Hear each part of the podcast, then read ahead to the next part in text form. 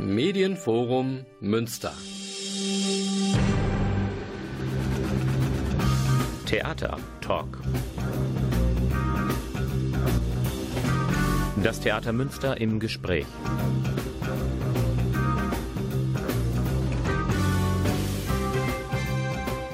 Guten Abend, meine Damen und Herren. Sie haben den Theatertalk eingeschaltet. Die letzte Sendung des Jahres 2017, die Weihnachtssendung. Und wen haben wir zu Gast? Natürlich prominente Vertreter des Theaters Münster. Die Schauspieldramaturgie Barbara Bili und Michael Lettmate. Und dementsprechend werden wir auch das Sprechtheater in den Fokus dieser Sendung rücken. Bleiben Sie dran und erholen Sie sich ein bisschen vom Weihnachtsstress.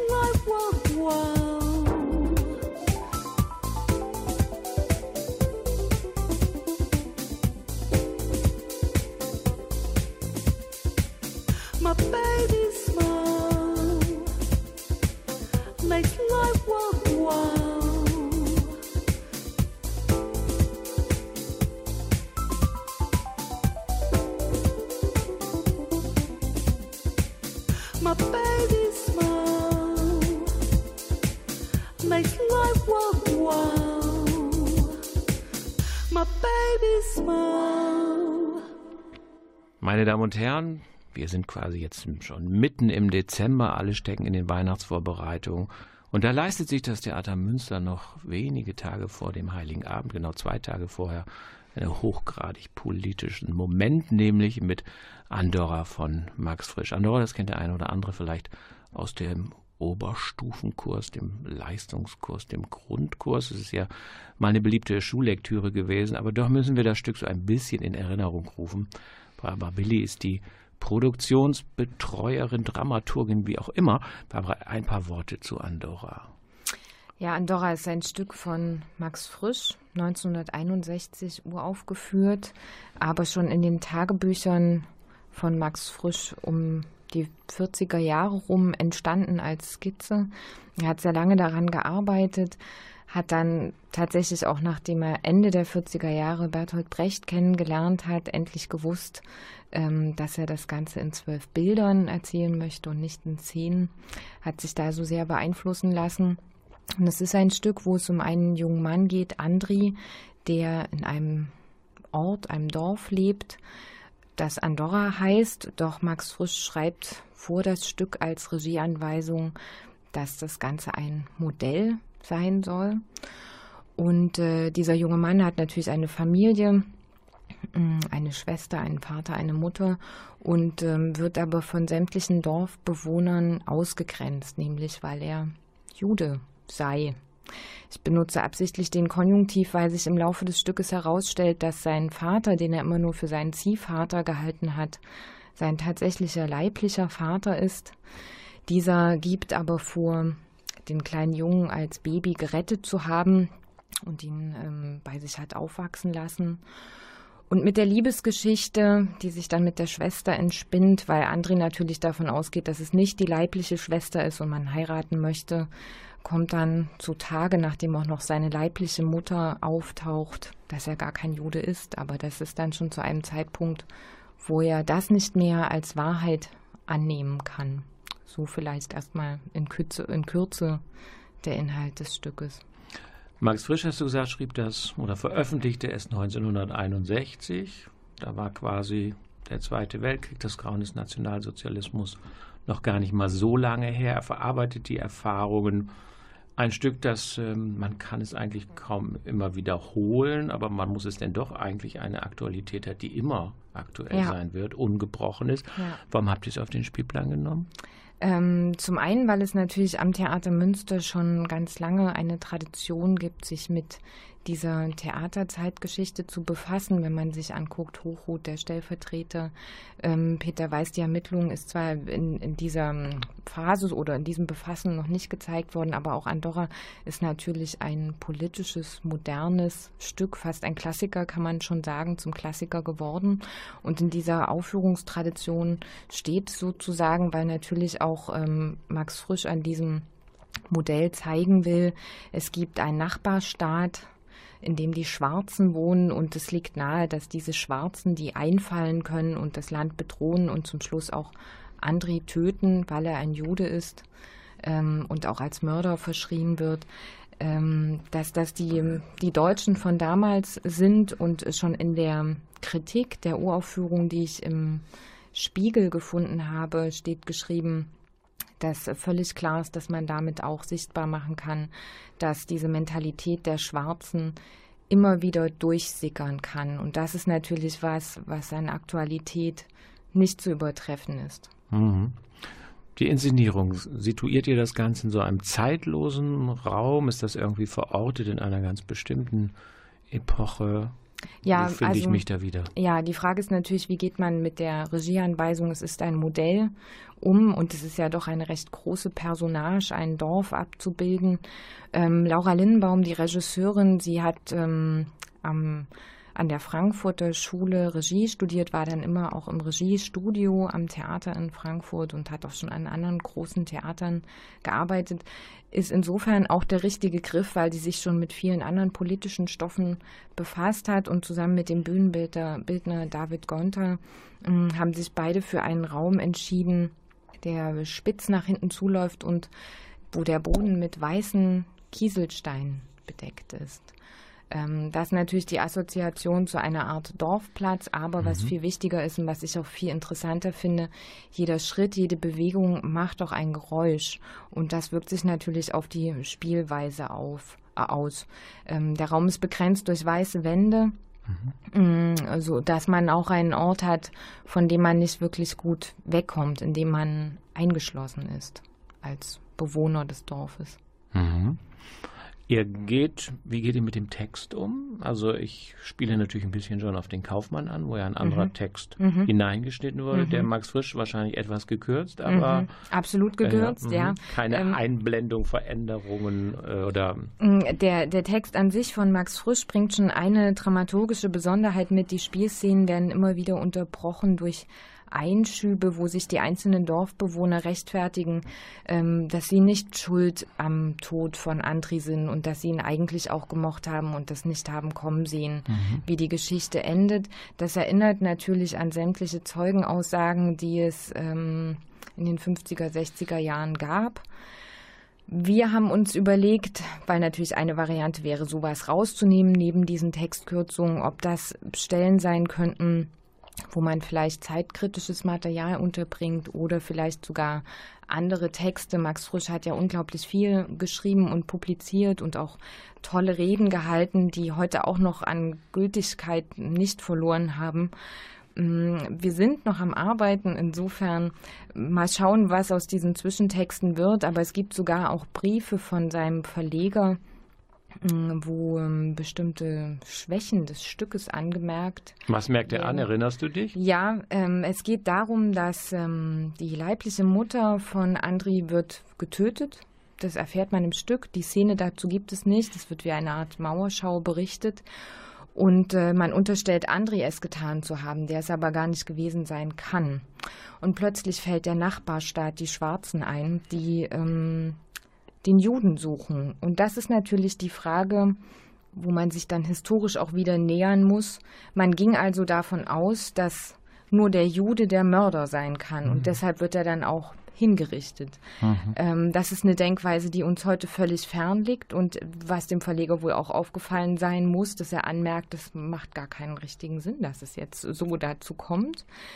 Das zu thematisieren halte ich für zu viel. Insofern haben wir diesen Weg dann auch nicht weiter verfolgt, aber es gibt zu viel Material auch um das Stück drumherum, ähm, dass wir da sicher gute Texte finden, um so eine Art ähm, Überbau noch zu liefern. Mhm. Wenn man so ein politisches Theater auf den Spielplan setzt, und du hast es ja gesagt, es ist nicht das erste Mal vollkommen klar, da wünscht man sich natürlich auch einen bestimmten Zuschauer, der äh, mit einer sehr offenen Rezeptionshaltung da reingeht, das Haus verlässt, das in ihm arbeitet. Deswegen bietet er ja auch diese Nachgespräche an. Glaubt ihr, dass Theater das auch noch so erfüllen kann oder gehen die meisten raus und überlegen dann, wo ist mein Sammeltaxi? Gehen wir zum Italiener oder zum Griechen? Das ist ja immer so ein Hoffen, dass das in ja. einem Zuschauer arbeitet und so weiter. Oder ist die Nachhaltigkeit einfach von sowas dann doch sehr eingeschränkt? Ich habe manchmal den Eindruck, zu den Publikumsgesprächen kommen immer die, denen es gefallen hat. Eher. Das stimmt nicht. Nein, kriegt ihr auch richtig Kritik? Also wo ja. man sagt, ich komme, um zu sagen, das hat mir gar nicht gefallen? Na und mhm. also ja, da kommen auch kritische Meldungen, wobei es ja weniger ums Gefallen geht, sondern ähm, ich stelle vermehrt fest, dass eher Zuschauer kommen und nochmal intensive Fragen zu bestimmten mhm. Dingen haben, ob, ob sie es richtig verstanden mhm. haben. Wobei mhm. darum, es geht ja immer das, was man selber mitnimmt, ist dann auch das, was man mitnehmen mhm. soll. Man kann da nochmal vertiefen, aber es geht ja auch nicht um seminaristische Abhandlungen, die, die man dann im Anschluss an die Vorstellung nochmal ähm, bringt, sondern ähm, es geht auch tatsächlich um ein Befassen miteinander und ich äh, versuche auch, wenn ich das Gefühl habe, dass erstmal nur Lob für die schauspielerische Leistung und die Arbeit kommt, selber auch Fragen zu stellen, wie es Zuschauern mit bestimmten Dingen geht. Ein gutes Beispiel ist natürlich ähm, La Revolution aus der letzten mhm. Spielzeit ähm, von Stefano Tini inszeniert, der jetzt auch die Fremden Schrägstrich der Kaufmann von Venedig inszeniert hat. Und dieses Publikum hat tatsächlich meist beide Stücke auch dann gesehen und kann sozusagen schon selber Zusammenhänge feststellen und beschreiben, wie es ihnen damit geht und auch die Interventionen, die beim Kaufmann dann stattfinden, mm, das ist schon was, wo die Leute auch Gesprächsbedarf haben und sich gerne austauschen wollen. Mhm. Und dann ist es auch schon so gewesen, dass sich das Publikum miteinander unterhält bei den Gesprächen und es weggeht von diesem Frontalunterricht, den man dann manchmal ja auch noch abhalten kann. Ähm, wobei das natürlich auch für uns nicht das Interessanteste ist. Schöner ist es, wenn die Leute miteinander diskutieren und ähm, unterschiedliche Meinungen haben und jede Empfindung ist ja auch anders beim Zuschauer auf bestimmte ähm, Szenen oder Dinge, die da stattfinden. Und das ist natürlich schön, wenn man darüber miteinander ins Gespräch kommt. Mhm. Ich schlage mal einen kleinen Bogen. Politisches Theater ist es auch, aber über Politik kann man ja oft nicht lachen, aber hier kann man lachen. Ich bin wie ihr, ich liebe Äpfel. Michael Detmate, drei Diktatorinnen, Gattinnen abgehalftert die Männer ihrer Position beraubt, stoßen aufeinander, ein Übersetzer, der vieles falsch macht und dazu, dabei zu also wunderbaren komödiantischen Momenten ich glaube, äh, abgehalftert würden die nicht unterschreiben. Würden sie nicht unterschreiben, vielleicht. Im Sinne von keine Machtfülle mehr. Mhm. Ähm, der Titel ist ja erstmal komplett unverständlich. Theresia Walse, uns äh, natürlich bekannt als Dramatikerin, als Tochter eines berühmten Vaters. Äh, irgendwie auch ein politisches Theater, aber es kommt viel leichter daher. Aber was ist da die Botschaft? Michael Lettmate jetzt. Äh, die Botschaft des Stückes ist eigentlich nur die Dekadenz zu beobachten, wie ähm, Diktaturen und ihre Familien leben und ähm, das Volk ausbluten lassen. Und da haben wir schon wieder das politische Theater, obwohl mhm. es eine Komödie ist. Und ähm, aber diese Frauen vor allen Dingen, ähm, die eigentlich die Fäden immer in den Händen haben, zumindest äh, hat man den Schein, ähm, dafür sorgen, dass ähm, die Familie äh, immer oben bleibt und immer mehr Geld anhäuft und ähm, ohne Rücksicht auf Verluste das Volk einfach ausbluten lässt. Mhm, mh. Würde ich sagen. Das Selbstverständnis der Damen, nachdem sie entthronisiert sind, wie würdest du das beschreiben? Naja, sie fühlen sich natürlich alle missverstanden und ähm, vom, leider vom Parkett des Weltgeschehens weggefegt, aber ähm, sie glauben, sie werden wieder zurückkommen, weil das Volk danach lechzt, äh, die starke Hand der Obrigkeit wieder zurückhaben zu wollen. Mhm. Und ähm, deswegen gibt es natürlich keine Einsicht und kein Verständnis und Mitgefühl sowieso nicht. Mhm. Außer für sich selbst. Mhm. Beschreib doch mal, also das finde ich ja sehr genial gemacht, die ganze Szene, weil es ist ja irgendwie Theater im Theater. Äh, man guckt auf einen Vorhang, meine Damen und Herren, wenn Sie es nicht gesehen haben. Es ist mein totaler Favorit im Moment. Also ich mich, habe mich lange so selten so gut unterhalten wie ähm, in diesem Stück. Aber beschreib noch mal ein bisschen so dieses ganze. Genau, also Szenario. wir haben äh, die drei Damen. Ähm, Laila Ben Ali, es ist ja die zweite Ehefrau von dem Präsident aus Tunesien, der bis 2011 dort das Land regiert hat. Dann haben wir Imelda Marcos äh, aus den Philippinen, ähm, Frau von Ferdinand Marcos und Margot Honecker. Die drei werden eingeladen, weil ihr Leben verfilmt werden soll. Und ähm, eine große Pressekonferenz soll stattfinden und jetzt sehen wir gerade quasi die Stunde vor der Konferenz. Ähm, Laila Ben Ali und Imelda Marcos sprechen dieselbe Sprache, Margot Honecker nicht. Deswegen gibt es den Simultanübersetzer, ähm, der aber sehr zugewandt ist, der Margot Honecker, weil er auch aus der DDR kommt. Und so ähm, das Gespräch ähm, führt und vielleicht entschärft oder in andere Richtung drückt, weil er immer so übersetzt, wie es ihm gerade passt und auch um Margot Honecker zu schützen, weil sie natürlich ohne Rücksicht auf Verluste auch gegen die beiden anderen Damen, die sie überhaupt nicht kennt, wettert ohne Ende und ähm, er eine kleine Liebschaft äh, quasi mit ihr anfangen möchte, weil er so ein großer Fan ist von dieser Frau. Madame Bern, wir machen ein bisschen Musik, aber ich möchte Ihnen noch mal diese Inszenierung wärmstens ans Herz äh, legen. Äh, ganz kurz noch, Michael, der Titel, ähm, wie erklärt sich der? Wer hat diesen Spruch gesagt? Äh, Gaddafi hat diesen Spruch gesagt ja. und äh, Laila Ben Ali zitiert es auch im Stück mhm. quasi. Um die Volksnähe zu suggerieren, die sie natürlich nie im Leben hatte. Genau. Jetzt Musik, zusammengestellt von Klaus Blödo.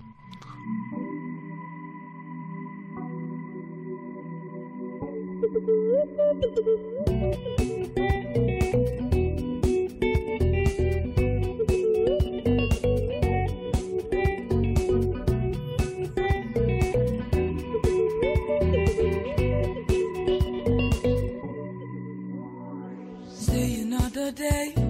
See the things my way. I'm full of fantasy. Maybe it's just the youth in me. My simple melody. It's a song to set me free. Rainbow in the sky. Asking questions to you and I. Jungle in my life.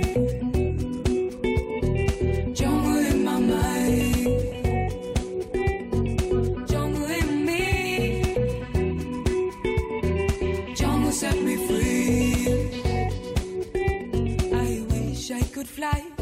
Feeling I can't deny. Understand my generation. It's just my education.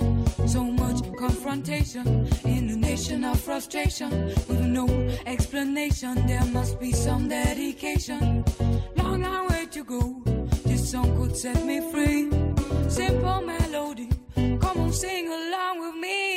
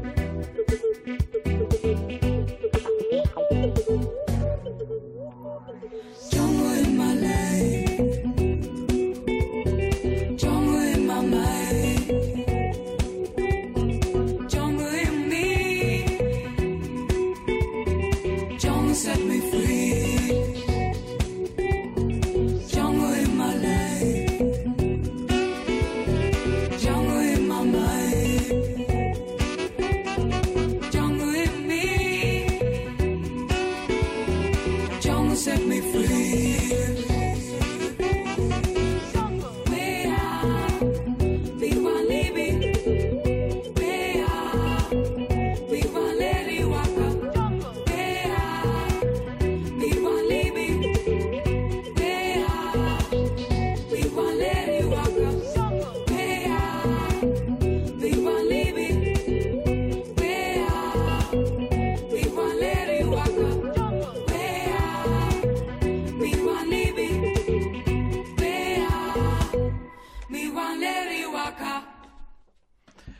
Damen und Herren, das Schauspiel Münster ist zu Gast im Theatertalk der letzten Sendung des Jahres 2017.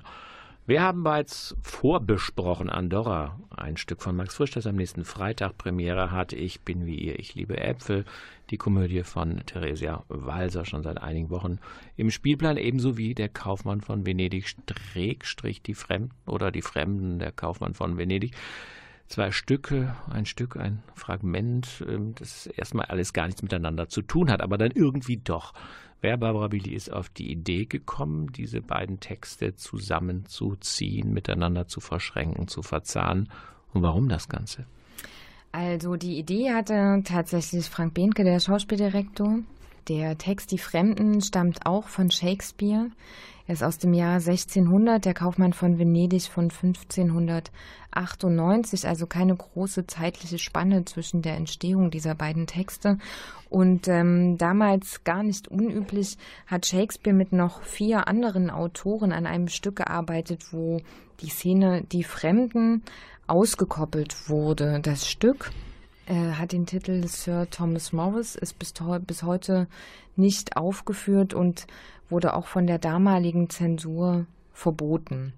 Ähm, diese Auskopplung, die Fremden, kann man inzwischen auch kaufen. Das ist eine Szene, wo ein Aufstand von Menschen, die sich gegen Fremde und Flüchtlinge ähm, ja, wehren ist das falsche Wort. Ähm, also es gibt einen Aufstand gegen diese Fremden und Flüchtlinge, der gewalttätig zu werden droht und es gibt dort eine große Mahnrede an das Volk, das doch zu unterlassen. Und diese große Rede taucht jetzt auch in der Inszenierung der Kaufmann von Venedig auf. Mhm. Und das ist insofern besonders, als dass es das so auf der Bühne auch noch nicht gegeben hat, die Verschränkung dieser beiden Stücke. Tatsächlich gibt es ähm, ja, Autoren, Historiker, die sich mit Shakespeare befasst haben, die eine inhaltliche Stringenz sehen in der Verbindung dieser beiden Texte, weil im Kaufmann von Venedig natürlich auch dieses große humanistische Problem oder die Fragestellung auftaucht, ähm, die in dem großen Monolog von Shylock zur Sprache kommt. Wenn ihr uns stecht, bluten wir nicht. Und diese Fragestellung wird in diesem Text die Fremden einfach weitergeführt und sozusagen noch auf eine weitere politische, gesellschaftskritische Ebene gehoben. Also Shakespeare hat sich da, finde ich, ganz klar als politischer Autor positioniert, weil das natürlich zur damaligen Zeit in London auch ein, ein Problem war, was er damit aufgreift und benennen kann. Ist ein Mehrwert jetzt auf einmal? Ist äh, die Erkenntnispalette dadurch jetzt erweitert durch den Zusammenschnitt der beiden Texte? Auf jeden Kommt Fall. es hin? Mhm. Ja, also die Rechnung geht auf sozusagen. Ähm, es hängt natürlich von der Interpretation des Kaufmanns ab. Es gibt ja auch immer wieder den Vorwurf, dass man das nach 45 ähm, nicht mehr spielen kann, dieses antisemitische mhm. Stück, was natürlich gar kein antisemitisches Stück ist, so wie auch Shakespeare kein antisemitischer Autor war. Ähm, und wie gesagt, also wenn man es zusammenführt auf die humanistische Frage, die in diesem Stück enthalten ist, dann ist es eindeutig ein politischer Bezug, der damit aufgemacht wird, der mhm. eben auch mm, an Aktualität wiederum kaum zu übertreffen ist. Also mhm. gerade wenn man sich die Frage stellt, wo würden wir denn hingehen oder was würden wir denn machen, wenn wir Fremde in einem Land wären? Wenn man uns da nicht haben will, uns nicht aufnehmen. Der Kaufmann an sich hat ja ein bisschen eine abstruse Handlung. Also ich habe mich, als ich es gelesen habe, vor Jahren immer wieder gewundert, diese Forderung des Fleisches von dem Antonio, das ist so so Absatz aller, alles nachvollziehen können. Nicht? Also mir fiel ja an der Inszenierung auf, ähm, wie viel unglaublich unterschiedlich differente Stimmungsmomente mhm. diese Inszenierung hinbekommt. Mhm. Am Anfang im ersten Teil ist ja, ich sage komödiantisch, ich empfand es manchmal im positivsten Sinne klamaukig, weil mhm. es gibt ja fast so eine Cacho-Vollnummer, diese, diese, dieses Defilé der Anwärter mhm. ähm, von der Horst Schlemmer-Parodie bis mhm. zu irgendeinem Russenmacho, Prinz von Hannover. Prinz von Hannover. Also alles war da äh, wirklich drin. Da mhm. dachte ich, hm, hält das, wenn das so weitergeht? Und dann kommt diese Fleisch. Szene, da schnürt einem ja wirklich das Lachen irgendwie in der Kehle ab. Ne?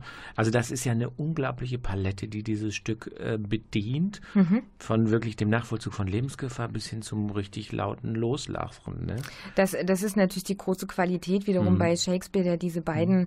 Handlungsstränge miteinander verbindet. Das ist sicherlich auch das ähm, schwierigste Stück, gar nicht mal unter der Überschrift Komödie zu sehen, aber es gibt diesen Komödienstrang, der in mhm. dieser ähm, auf dieser Belmont-Insel spielt, was ja ein fiktiver Ort ist. Niemand weiß, wo das ist. Und dort wohnt Portia und äh, wartet darauf, dass der richtige Mann zwischen drei Kästchen das Richtige wählt und sie damit ähm, auch heiraten darf. Das hatte ihr der Vater auferlegt, dass sie nicht einfach so sich ihren Mann aussuchen darf, sondern eben das über diese Kästchenprobe läuft. Da findet der Komödienstrang statt und in Venedig, dieser reichen Handelsstadt, findet die Tragödie statt. Und wenn man es so einfach runterbricht, dass es nur um dieses Pfund Fleisch geht als mhm. Pfand, dann ist das sozusagen auch nur die halbe Wahrheit. Mhm. Wenn man weiß, dass dahinter steht, dass man damals nur in, äh, bei den Juden ähm, Geld geliehen hat und äh, die Juden dafür Zinsen genommen haben. Das, was heute üblich ist, galt damals als verpönt.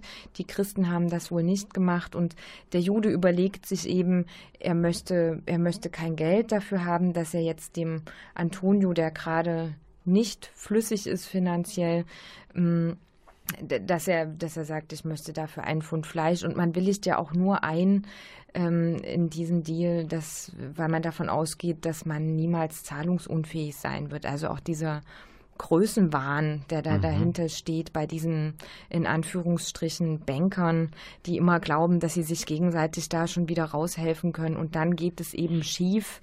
Damit hatte man ja nicht gerechnet. Das ist ja sozusagen der dramaturgische Kniff, dass es dann doch zum Äußersten kommt. Aber wie das in einer Komödie eben ist, wir haben zwar keinen Todesfall, aber viele Hochzeiten. Das klingt erstmal schön. Die Krux ist aber, dass ähm, der Jude als gebrochener Mann, ähm, der auch noch konvertieren muss, dem das Kapital genommen wird und auch seine Tochter hat sich von ihm abgewendet, dass der eben völlig einsam und ähm, gebeutelt den Gerichtssaal verlässt. Mhm. Ja. Ja, meine Damen und Herren, Kaufmann von Venedig, die Fremden, auch schon länger auf dem Spielplan, aber es wird hinübergerettet ins Jahr 2018. Wir gehen mal ein paar Stufen runter ins U2, in das U2, falsch, von Lode Fakemans, einer Niederländerin. Ähm, deutschsprachige Erstaufführung mhm. ist das gewesen, entdeckt vom erstmalig Chef der Ruhrfestspiele, ne? oder erstmalig aufgeführt. Ne? Genau. Simons, genau. Simons, ja. genau. Ähm, wer sagt mir was? Damit ich nicht falsch liege. Hast du falsch? ich gebe ähm, den Inhalt mal ganz kurz wieder. Was ist das für ein Stück?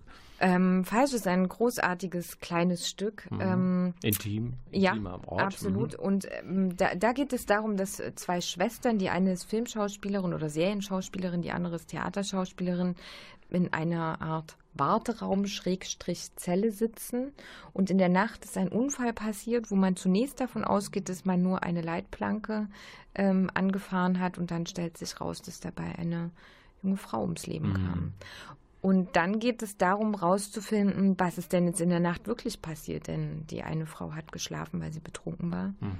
Und die andere ist wohl gefahren. Und dann, ähm, ja, muss man abgleichen, welche Variante denn jetzt die Wahrheit ist. Es ist also eine große Frage um ähm, ja auch Lebenslügen, die da auf den Tisch kommen und die Suche nach richtig oder falsch. Löst das Stück das auf? Kommt die Wahrheit ans Licht oder bleibt es offen? Wie werden wir entlassen? Das verrate ich jetzt nicht. Das verrätst du nicht. Okay. Nein. Du verrätst aber, ich finde ja so einen hochinteressanten Bühnenraum. Nicht? Ähm, weiß mhm. gekästelt. Mhm.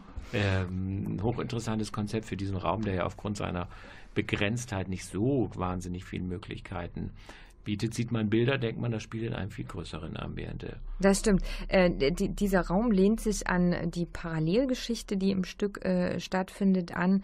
Da ist nämlich ein Zellbiologe, mhm. sitzt auch in diesem Warteraum Schrägstrich Zelle. Da merkt man auch schon die Doppeldeutigkeit des Wortes. Und ähm, sozusagen diese, diese Kleinteiligkeit, die einerseits über die große weiße Fläche und dann unterbrochen wird von vielen, vielen schwarzen Strichen, äh, erinnert wiederum an mh, mm, die Beschaffenheit von Zellen, von menschlichen, mhm. körperlichen, nicht nur menschlichen, sondern überhaupt Zellen mhm. von Lebewesen. Mhm. Ja, das greift es sozusagen inhaltlich auf. Aber ich finde auch, die U2 ist so völlig ja. anders. Und ja. das ist natürlich großartig, weil obwohl dieser Raum an sich erstmal nicht viel kann, mhm. kann man mit den unterschiedlichen Bühnenbildern eben völlig unterschiedliche Geschichten erzählen. Das ist toll. Mhm. Ja. Meine Damen und Herren, jetzt wage ich mal einen ganz brachialen Spagat. Ein weißer Raum zum weißen Album. Also platter geht's nicht. Mhm. Hier sitzt ja Michael Littmate, den kennen und schätzen wir nicht nur als Dramaturg, sondern auch als Regisseur. Er hat mit viel Erfolg als letztes Tom auf dem Land im U2 inszeniert. Das scheint sich so ein bisschen für so einen Dauerbrenner zu entwickeln. Das heißt, es bleibt und bleibt und bleibt, solange uns die Schauspieler erhalten bleiben, denke ich, auch auf dem Spielplan. Nun sitzt er in den Startlöchern, um das weiße Album der Beatles, ja, jetzt fände ich schon nicht die Worte, szenisch umzusetzen. Was ist das? Das weiße Album kennen wir. Wie kann so eine Sammlung eigentlich, so eine Anthologie, äh, wie kann das ein Theaterstück werden? Er hat in diesem Jahr noch die Konzeptionsprobe, probt dann gleich fleißig ab 2. Januar und im Februar als Premiere. Äh, zur Jahreswende guckt man natürlich gerne ins Jahr 2018. Jetzt muss der Michael Lentmart uns erzählen, wie ein weißes Album der Beatles ein Theaterstück werden kann.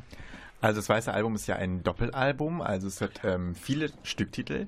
Ähm, tatsächlich hat Roland Schimmelfennig, ein sehr ähm, bekannter deutscher Dramatiker, die Lieder ähm, auf Deutsch, ich will nicht sagen übersetzt, aber interpretiert. Und diese Fassung ähm, werden wir als Grundlage nehmen, natürlich mit der Originalmusik der Beatles und werden daraus ein Theater anmachen. Die Frage ist, ähm, oder war für uns, bereichern wir das mit, mit Zitaten oder oder der Lebensgeschichte der Beatles oder nehmen wir Fremdtexte und wir werden uns dagegen entscheiden und einfach anhand der Lieder die Geschichte erzählen. Und das Konzept sieht vor, dass wir ein Hotel nehmen, in dem die Handlung spielt und dort verschiedenste Menschen aufeinander äh, prasseln und ähm, sich gegenseitig die Lieder vorsingen. Es ist aber kein Musical, das da entsteht. Das könnte ein Musical ja auch irgendwie sein. Also ne? der ich Untertitel nehme... ist äh, mhm. ein Konzert, ein okay. Live-Konzert mhm. nach dem mhm. Album der Beatles. Mhm. Ähm, sie werden tatsächlich, also es ist kein Musical, weil ähm, ein Musical hat ja auch eine durchgehende Geschichte. Mhm. Die habt ihr nicht. Also es gibt keinen roten Faden. Genau, es gibt keinen roten Faden, außer dass wir uns alle in einem Hotel befinden. Was machen wir in dem Hotel? Naja, wir leben da, wir arbeiten dort. Mhm. Aber wir sind Gäste und im Hotel arbeiten. Und Angestellte, genau. Und Angestellte. Okay. Ich habe mich ein ganz klein bisschen an der, äh, am Grand Budapest Hotel ähm, ja. mhm. bedient und mhm. an der Idee auch ähm, ästhetisch ein ganz klein bisschen ähm, weil mir das ganz gut gefällt, einen Rahmen zu schaffen, in dem wir ähm, die Lieder unterbringen. Mhm, genau.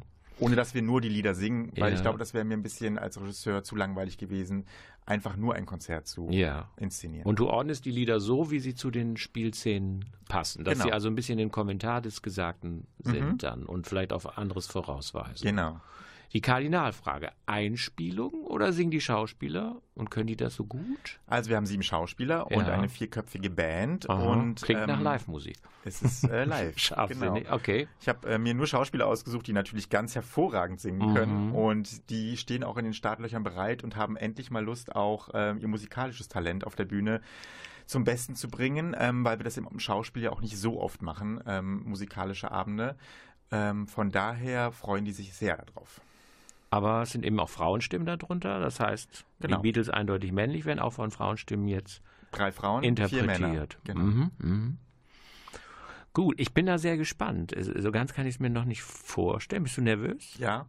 Jetzt, wenn du sagst, dass du es dir nicht vorstellen ich, kannst. Ich kann mir das, nein, nein, nein, ich kann mir, nicht, ich kann mir vorstellen, dass daraus was wird. Aber ich äh, ist noch nicht so, wie sich das Ganze so dann fügt, dann äh, quasi. Mhm. Also ich weiß es auch noch nicht, bin aber sehr optimistisch mhm. und gespannt und ich glaube, am Ende erleben wir alle eine riesengroße Party.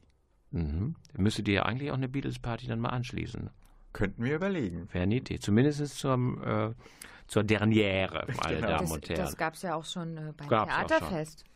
Da haben wir ja die Das gab es auch mit Party einer gehabt. Beatles Revival Band Ja. bei dem Theaterfest. Wer sich erinnert, die Barbara Billy, ganz genau. Jetzt machen wir aber die Musik mal, die Klaus Blödo ausgesucht hat.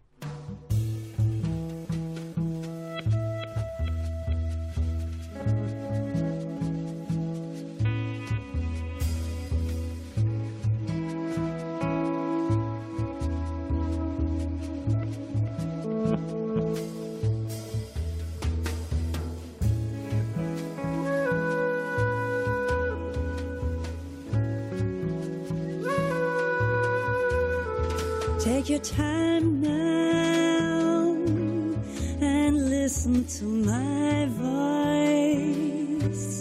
How it's whispering sweetly, just kissing your ear. See the sunrise, an ocean of gold dust like a promise unspoken.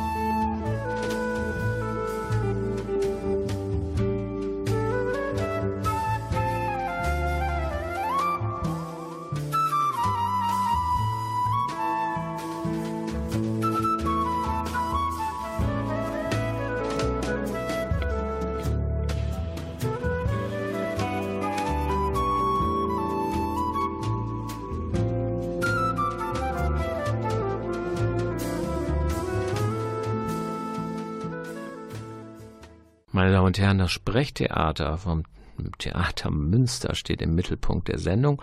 Wir haben die gerade laufenden Produktionen vorgestellt. Wir haben ein bisschen ins neue Jahr 2018 geblickt.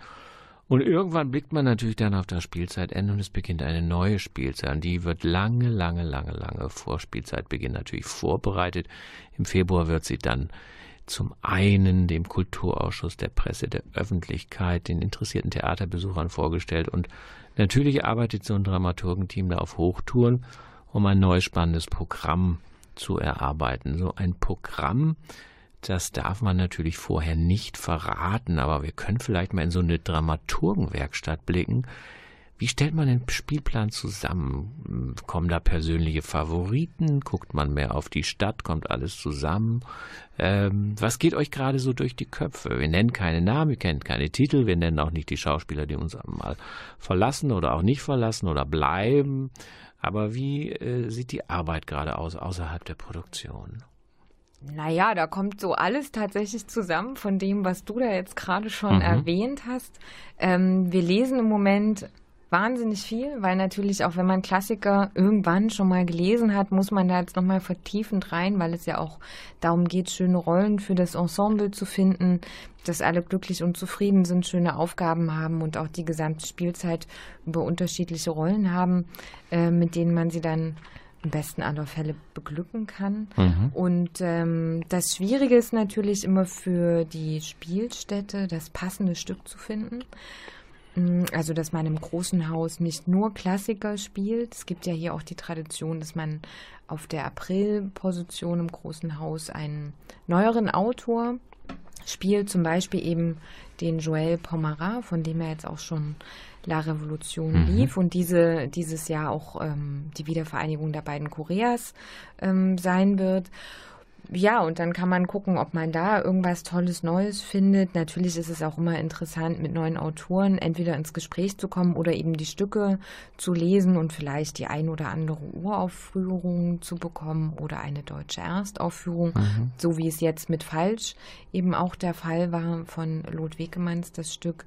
Mm, genau, und insofern geht es dann los und im Zweifelsfall gibt es hitzige Diskussionen, weil ähm, ähm, Frank Behntke, der Schauspieldirektor, natürlich auch eine Meinung hat, wir haben eine Meinung und dann geht es in die Auseinandersetzung, warum welches Stück und welches nicht. Und wir haben jetzt schon verschiedene Male im Büro gesessen und mit verteilten Rollen die Stücke gelesen Einfach um auch rauszufinden, ob äh, das trägt, was man sich dann so am Schreibtisch zusammendenkt oder bei manchen entstehen Bilder im Kopf, bei dem Kollegen vielleicht überhaupt nicht. Und wenn man dann gemeinsam da sitzt auf dem Sofa und einfach laut liest, dann ähm, ist es vor allen Dingen sehr lustig. Wie informiert ihr euch denn eigentlich? Lest ihr euch quer durch diesen Blätterwald? Reagiert ihr auf das, was Theater heute quasi als Text äh, anbietet? Ich meine, die ganzen Theaterverlage, die bombardieren euch ja auch ja. mit Neuerscheinungen. Aber wie ist sozusagen, Micha, mal die Frage an dich, wie, wie informiert ihr euch? Was also lest ihr alles? ist ziemlich unterschiedlich. Also wir befassen uns natürlich mit verschiedensten Autoren, auch in der neuen Dramatik. Und wenn die neue Stücke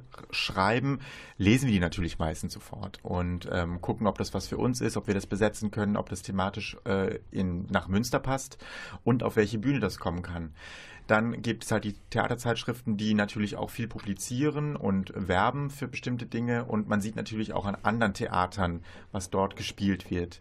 Also es ist nicht immer, hat nicht mal was mit Clown zu tun, sondern eher mit Inspirieren, würde ich mal sagen. Mhm. Und ähm, so kommt dann irgendwie ein Spielplan zusammen. Aber das ist tatsächlich bei 11 bis 15 Premieren pro Spielzeit im Schauspiel eine wahnsinns akribische mhm. Arbeit, weil wir natürlich ähm, gucken müssen, wenn wir drei Sachen parallel spielen, im großen, kleinen Haus und in der U2. Bei 17 Schauspielern, da muss man schon gucken, was für Stücke man macht, dass sich das wirklich gut ausgeht. Ähm, weil wenn man jetzt plötzlich mit äh, zweimal acht äh, Schauspielern pro Stück arbeitet, hat man äh, nur noch einen für die U2. Und da muss man das passende Stück finden. Was vielleicht ein ganz neues Stück ist oder ähm, ein Klassiker aber ähm, trotzdem bei uns in den Spielplan passt. Und das ist eine Arbeit, die ziemlich viel Zeit in Anspruch nimmt. Guckt man vor dem Hintergrund Münster anders, als wenn man jetzt in Karlsruhe oder Tübingen oder Kiel ist? Natürlich guckt man in Berlin und Hamburg anders und München, aber sagen wir mal, in mittelgroßen Städten guckt man anders? Ich hoffe doch. Also man mhm. sollte, das würde ich jetzt nicht an der Größe der Stadt festmachen, sondern tatsächlich in welcher Stadt man lebt. Also mhm. das hat ja erstens was mit dem Publikum, den Zuschauern zu tun, dass man ein Programm versucht zu stricken, was auf Gegenliebe stößt und mhm. auf Interesse. Und zum anderen gibt es natürlich in bestimmten Städten auch bestimmte Themen, die die Menschen ähm, bewegen. Und wenn man dann vielleicht ein Stück findet, wo man das Gefühl hat, das ist ein tolles Abbild der Gesellschaft, so wie sie uns gerade begegnet in Münster, dann ist das natürlich was, wo man zwei, drei, viermal hinschaut und guckt, ähm, ob man das nicht unbedingt auf die Bühne bringen muss. Zum anderen ist es ja auch so, dass bestimmte Autoren schon ein paar Mal gespielt wurden oder vielleicht auch noch nie oder bestimmte Stücke noch nie. Dann hat jeder von uns natürlich auch favorisierte Autoren, würde ich mal sagen, oder Themen, die ihm wichtig sind. Da ist es natürlich auch immer toll, wenn man ähm, sehr unterschiedlich ist in der Dramaturgie oder unterschiedliche Biografien hat, unterschiedliche Erfahrungen mit bestimmten Dingen, weil man sich dann im besten aller Fälle befruchten kann inhaltlich mit dem, was man da versucht in den Spielplan einfließen zu lassen. Grundsätzlich ist Lesen natürlich immer toll und auch wichtig, denn äh, Romanadaptionen sind ja nach wie vor und schon seit langer Zeit ähm, wichtig für die Bühnen. Nicht, weil es keine guten Stücke gibt, sondern weil man das Gefühl hat, da kann man mit einer eigenen Fassung auch nochmal einen eigenen Schwerpunkt setzen, einen bestimmten Fokus einer Geschichte erzählen. Und das kann man natürlich nur finden, wenn man sozusagen unterwegs ist in der Stadt, in der Welt, in den Buchläden ähm, oder in Zeitungen liest, was gerade neu rausgekommen ist oder welche Autoren gerade wichtig sind, ähm, dass man ja, dass man auch damit arbeiten kann oder vielleicht auch einen Roman mal wieder auf die Bühne bringen kann. Oder ins Kino geht. Oder ins Kino geht. Oder ins Kino mhm. gehen, das muss man dann immer schaffen. Das ist ein bisschen schwieriger, ja. aber im Kino findet man ja manchmal auch Stoffe, die fürs mhm. Theater ja. geeignet sind. Wir hatten ja letzte Spielzeit Matchpoint, sehr erfolgreiches mhm. Programm. Ähm, das ist natürlich immer ein größerer Aufwand, Filme zu adaptieren für die Bühne, aber eine gute Aufgabe und mhm. interessante Aufgabe auch für uns als Dramaturgen. Ja, meine Damen und Herren, die Sendung nähert sich dem Ende, deswegen gibt es nochmal eine Retrospektive und eine, nee, vorausblickend ist die zweite Frage nicht. Es ist eher so eine gute Fee, gibt euch drei Wünsche frei Frage. Erstmal die rückblickende. Bitte nennt im Rückblick auf das gesamte Kalenderjahr 2017, nicht diese Spielzeit, A, euren Favoriten im Schauspiel, das heißt in der eigenen Sparte, und B, was war euer Lieblingsstück in einer anderen Sparte? Keine Zeit nachzudenken. Es muss spontan kommen, weil wir wenig Zeit haben. Eigene Also bei mir war es in der eigenen Sparte hm, schwierig. La Revolution oder der Kaufmann. Einfach weil es eine intensive Arbeit war und sowas macht ja immer großen Spaß. Mhm. In der anderen Sparte würde ich sagen König Drosselbart. Weil da war ich mit meinem Sohn und das hat Spaß gemacht. Das war schön. Können Sie auch noch sehen, meine Damen und Herren. Läuft noch bis Ende Januar. Michael, hm? Ähm, ich. Es ist wirklich eine schwierige Frage, aber ich glaube, Je suis Fassbinder Deutschland im Herbst 2016 ist mein absoluter Favorit. auch noch im Programm? Ähm, und ich glaube, dass, ich bin gerade sehr ähm, überrascht von der Czardasch-Fürstin, äh, das letzte Woche Premiere hatte bei uns in der Oper, also eine Operette. Und ich war sehr angetan, vor allen Dingen äh, als Schauspielmensch. Und ähm, ja, es lohnt sich. Anschauen. Mhm. Auch das ist im Programm. Und natürlich auch zu Silvester, meine Damen und Herren. Jetzt die gute Fee-Frage. Von allen Stücken, die ihr kennt, welches würdet ihr mal als euren Favoriten am liebsten, Barbara Billy dramaturgisch betreuen, Michael Lettmate, der ja nun auch Regie führt, inszenieren? Unabhängig von der Größe des Hauses, ob viel, ob wenige Menschen, von Etats, einfach so mal, welches Stück ist das Stück, das ihr unbedingt gerne mal in irgendeiner Form dramaturgisch, regiemäßig betreuen möchtet? Bei mir ganz klar von Horvath Geschichten aus dem Wienerwald. Mhm. Das ist, glaube ich, das Stück, was ich auch am häufigsten gesehen habe an anderen Aha, Theatern. das würde dich reizen. Ja. Hast du aber selber noch nie gemacht? Nein. Wir. Bei mir ist es leider auch Horvath. Wir verstehen uns sehr gut. Kasimir und Caroline. Ah, Ja. gut, dann hoffen wir mal. Ja, meine Damen und Herren, das war die Weihnachtssendung. Was sollen wir Ihnen wünschen? Ein frohes, gesegnetes, wunderbares, verschneites, nicht verschneites, je nachdem, wie Sie mögen, Weihnachtsfest, geruhsame, erholsame Feiertage, die berühmt-berüchtigte Zeit zwischen den Jahren. Nutzen Sie sie vielleicht, um uns zu besuchen im Theater. Kommen Sie gut ins neue Jahr. Wir hören uns im Januar 2018 in alter Frische hoffentlich wieder. Kommen Sie gesund durch diese Wochen. Auf Wiederhören. Tschüss.